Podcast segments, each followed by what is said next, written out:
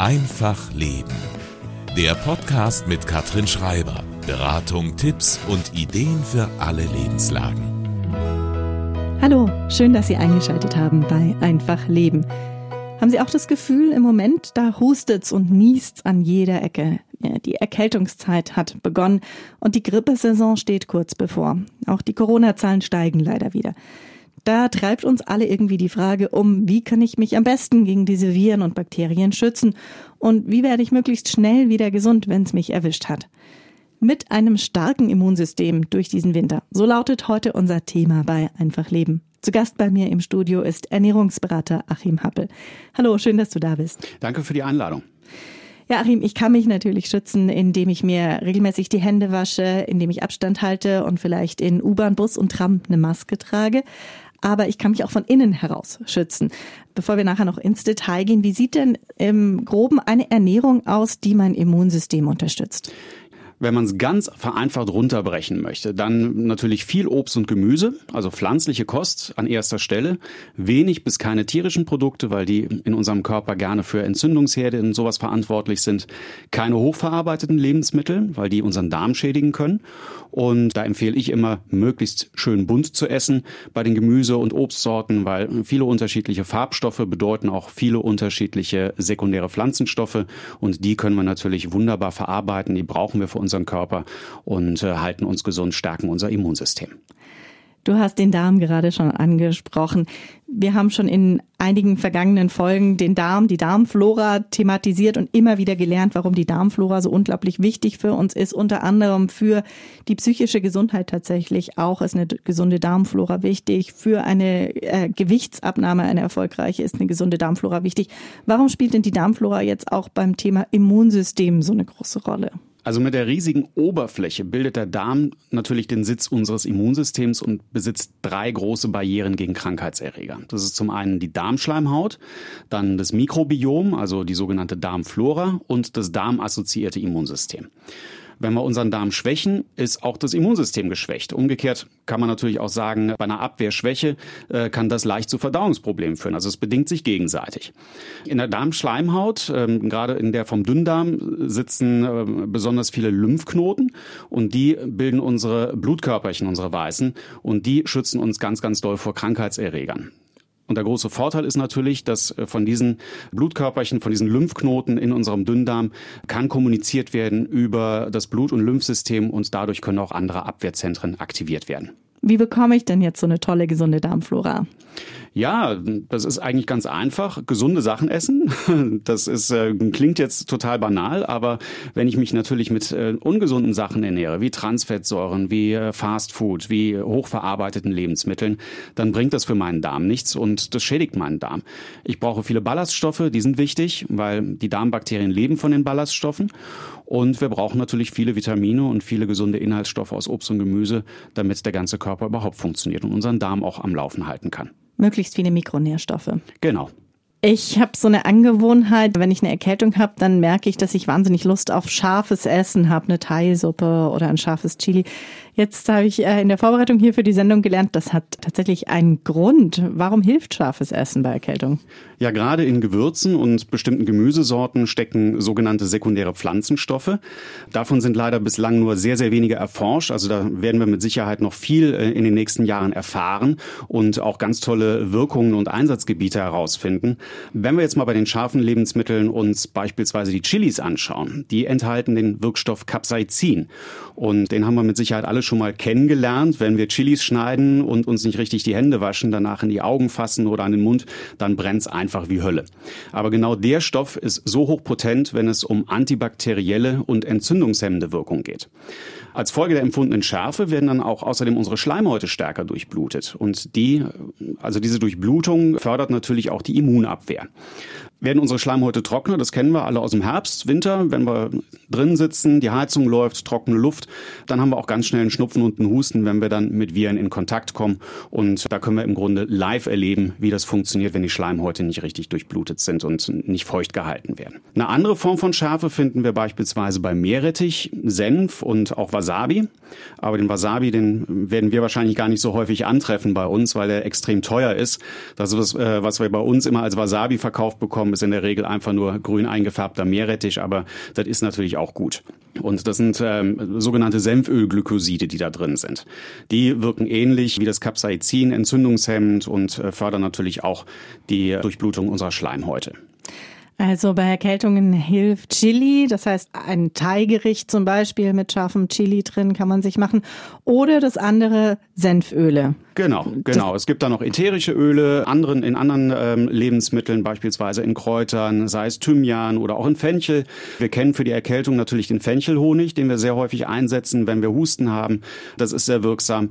Aber gerade diese hochpotenten Wirkstoffe wie Capsaicin, diese sekundären Pflanzenstoffe sind natürlich mega, wenn es um Erkältungen geht, weil unsere Nebenhöhlen werden frei. Wir kennen das, wenn wir nicht erkältet sind und essen mal was Scharfes. Da haben wir auch dieses plötzliche Durchatemgefühl in der Nase und äh, das ist genau das Gleiche, was da wirkt.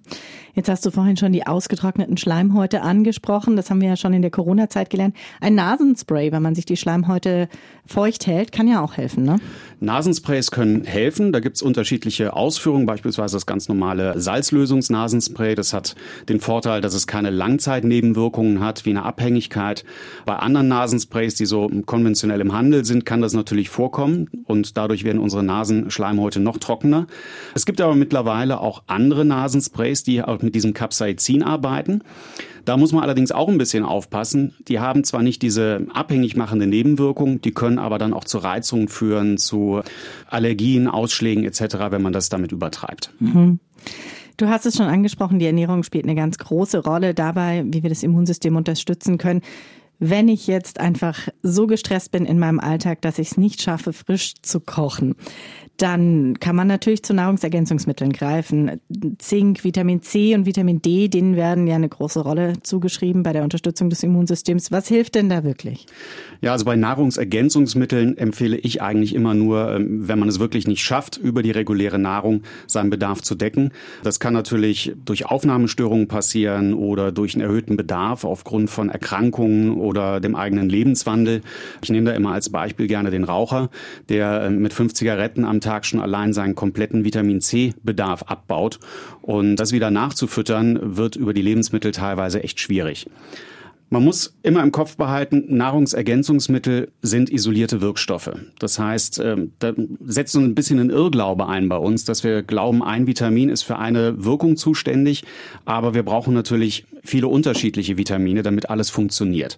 Wenn wir das so isoliert zu uns nehmen, dann können wir zwar vielleicht an einer Stelle nachfüttern, aber vergessen dabei andere Stellen. Und das muss man immer ein bisschen im Auge behalten. Die einzigen wirklichen Zusatzstoff- oder Nahrungsergänzungsmittel, die ich gerne nehme und auch empfehlen kann im Fall von einer Erkältung oder von einer aufkommenden Erkältung, sind beispielsweise Zink.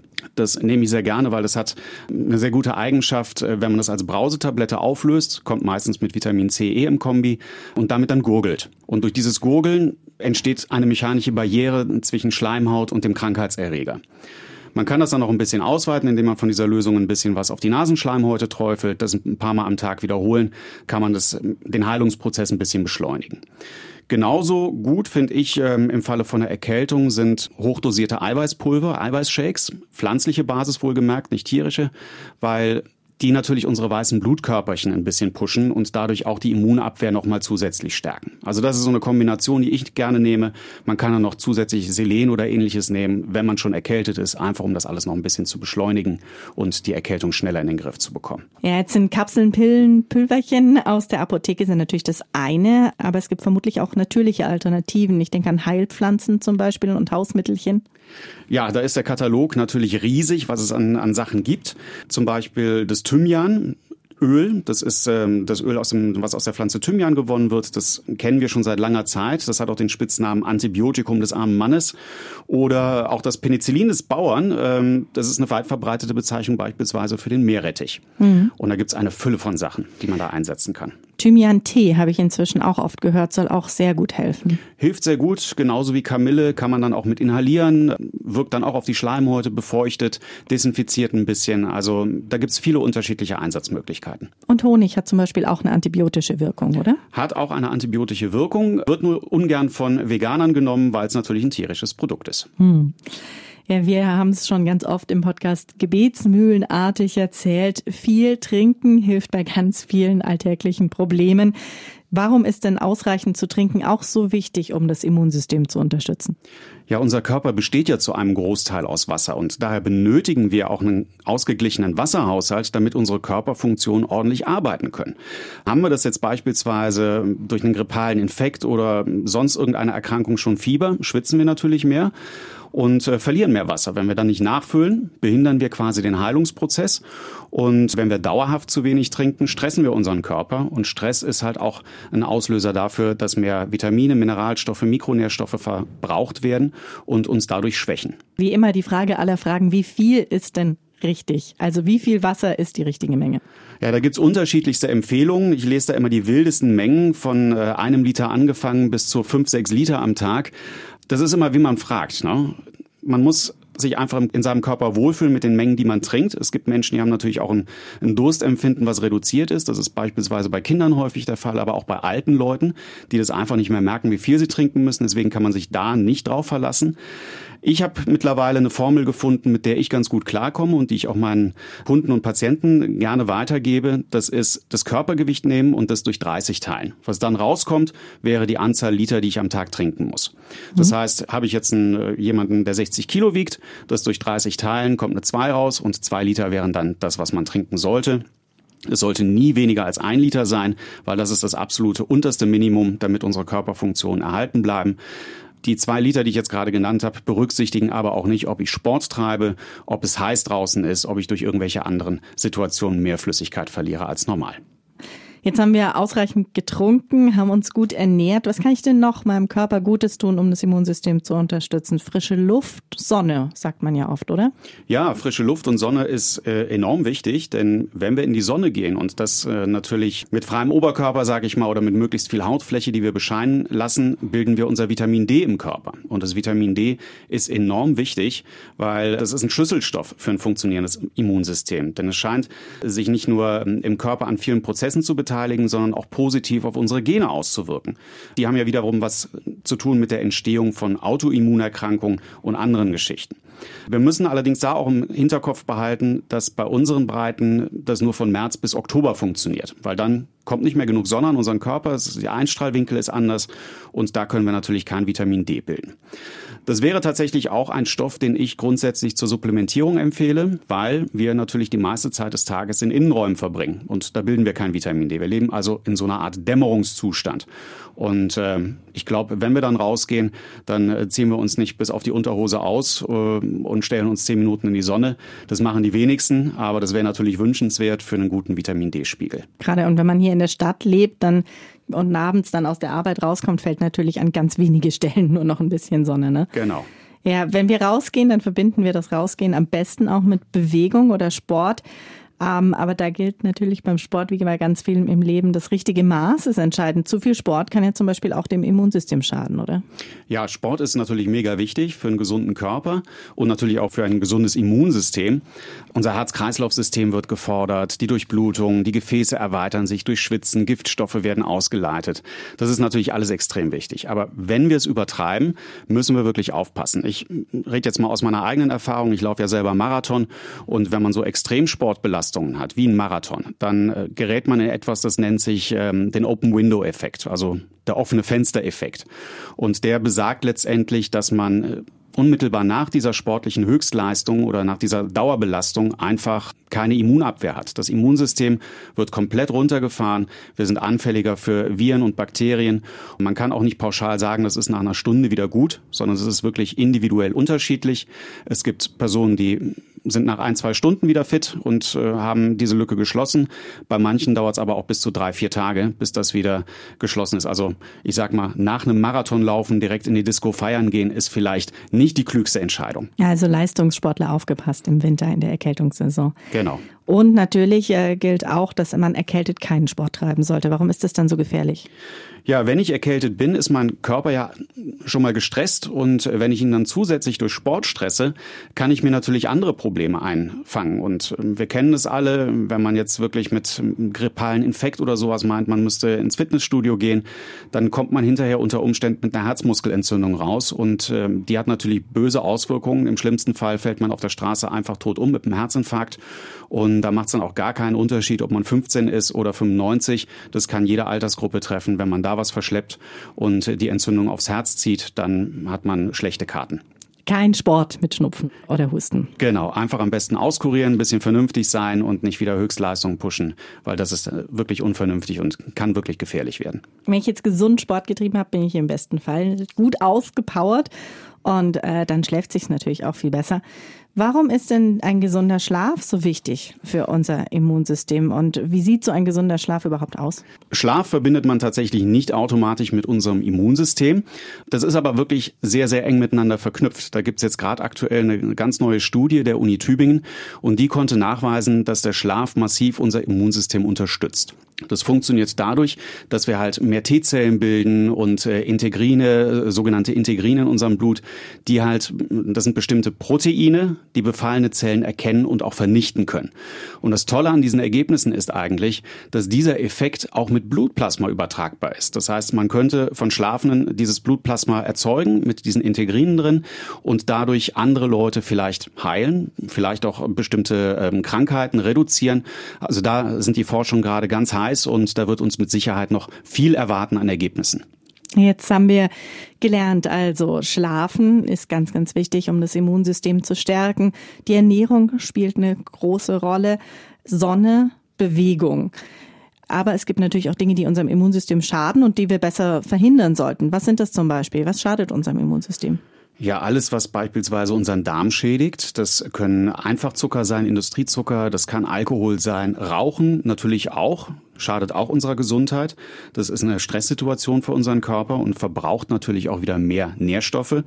Transfette sind auch so ein Ding, die sollte man möglichst auch vermeiden. Also alles, was mit Pommes oder mit Chips zu tun hat. Kaffee ist auch schwierig. Da sollte man vielleicht lieber auf grünen Tee mal öfters wechseln, weil der enthält auch das Koffein. Ja, wobei man ja sagen muss, bei dem Kaffee, ich als passionierte Kaffeetrinkerin, da kommt ja alle 24 Stunden eine neue Studie ums Eck, ne? Ähm, ob jetzt Kaffee schlecht oder gut ist für uns. Ja, für unser Immunsystem ist es mit Sicherheit nicht die beste Option, aber wie gesagt, auch beim Kaffee macht natürlich die Menge das Gift. Mhm. Und ähm, ja, es gibt noch eine ganze Reihe anderer Sachen, äh, die uns schädigen. Ähm, Im Darm speziell sind es Lebensmittelzusatzstoffe, sind es äh, künstliche Farbstoffe, sind Aromen, ähm, Süßstoffe genauso, weil die meistens eigentlich nichts anderes sind als Mikroplastik, das wir aufnehmen. Und das killt unsere Darmflora. Und dann haben wir wieder das Problem geschädigte Darmflora, geschädigtes Immunsystem. Die Transfette hast du angesprochen äh, in den Pommes zum Beispiel. Warum sind die so schlimm? Weil die halt einfach unserem Körper nichts Gutes bringen. Die haben einen Einfluss an, an vielen Stellen in unserem Körper, sind auch für Gewichtszunahme etc. zuständig. Wir wissen alle, das Bauchfett ist äh, ein Entzündungstreiber und das ist natürlich auch wieder was, was unser Immunsystem schwächt. Du hattest es vorhin schon mal angesprochen, Stress schadet auch sehr dem Immunsystem. Warum ist das so? Ja, der Stress hat natürlich zur Folge, dass wir mehr Nährstoffe verbrauchen. Also auch das Rauchen ist ja auch ein Stress für unseren Körper. Und in dem Moment, wo ich eine Zigarette rauche, wird das Vitamin C als Antioxidant genau an der Stelle gebraucht, wo der Rauch auf den Körper trifft. Das ist dann meistens sind die Atemwege beispielsweise. Und wenn ich davon natürlich viel verbrauche und das nicht nachfütter, bin ich im Minus und unser Körper kann nicht funktionieren. Das ist genauso wie wenn ich äh, jetzt bei meinem Auto einen Reifen abschraube und äh, erwarte, dass er weiterhin äh, tiptop auf der Autobahn 200 fahren kann. Das funktioniert einfach nicht. Und der normale Alltagsstress, warum schadet der? Ja, der Alltagsstress äh, bringt uns natürlich auch wieder in diesen hohen Cortisolspiegel. Das Stresshormon, das kennen wir ja alle, das ist auf Dauer halt auch wieder ungesund, weil ähm, Cortisol an sich ist eigentlich ein für uns lebenswichtiges Hormon, aber wenn es halt zu lange in unserem Körper verweilt, dann schädigt es uns. Was kann ich denn tun, um diesen Cortisolspiegel zu senken? Ja, man kann natürlich, ich sag mal, Entspannungsübungen an der einen Stelle machen, wie beispielsweise Meditation, Atemübungen, Yoga gehört dazu. Das sind alles Top-Techniken, die kann man einsetzen. Sport im Allgemeinen reduziert aber auch Cortisol. Das heißt, auch der kleine Lauf am Abend nach der Arbeit, ähm, vielleicht mal durch den Park zehn Minuten, das hilft schon allein, das Cortisol zu reduzieren. Und im Idealfall lässt man es natürlich erst gar nicht so weit kommen, dass man einen dauerhaft hohen Cortisolspiegel hat und versucht, seinen Stress auch vorher schon irgendwie so zu reduzieren, dass das nicht passiert. Danke dir, Achim. Ich habe eine allerletzte Frage noch. Das ist natürlich eine sehr individuelle Frage. Lässt du dich dann dieses Jahr impfen gegen Grippe und Corona? Also Impfung ist für mich auf jeden Fall ein Muss, weil ich arbeite auch viel mit äh, größeren Gruppen, gerade mit Kindern und ähm, komme jetzt auch allmählich in die Altersgruppe, wo auch mal die Grippe gefährlich werden kann. Da habe ich persönlich keine Lust drauf, deswegen lasse ich mich impfen. Das ist ein, ein guter Impfstoff, der funktioniert. Das finde ich sinnvoll, auch weil ich mit vielen älteren Leuten in Kontakt komme. Und ich möchte natürlich ähm, durch das Nicht-Geimpft-Sein auch nicht Überträger sein und äh, auch niemandem schaden. Deswegen ist für mich eine Impfung auf jeden Fall sinnvoll und werde das auch machen. Ja, wie schaut's denn da bei dir aus? Ja, ich lasse mich auch impfen gegen Grippe und vermutlich auch gegen Corona. Ich habe mich von meinem Hausarzt beraten lassen. Das ist auch was, was ich eigentlich jedem raten würde, einfach mal den Hausarzt zu fragen, ob er individuell einen jetzt eben impfen würde. Ich habe zwei kleine Kinder, die kommen natürlich mit auch mit vielem aus Kindergarten und Schule nach Hause. Deswegen werde ich mich impfen lassen. Danke dir, Achim, für deinen Besuch heute hier im Studio. Und bei Ihnen, liebe Hörer, bedanke ich mich fürs Zuhören. Ich wünsche Ihnen jetzt noch einen schönen Tag. Am Mikrofon war Katrin Schreiber. Einfach Leben. Immer Dienstag ab 19 Uhr im MKR und jederzeit online unter münchnerkirchenradio.de oder überall, wo es Podcasts gibt.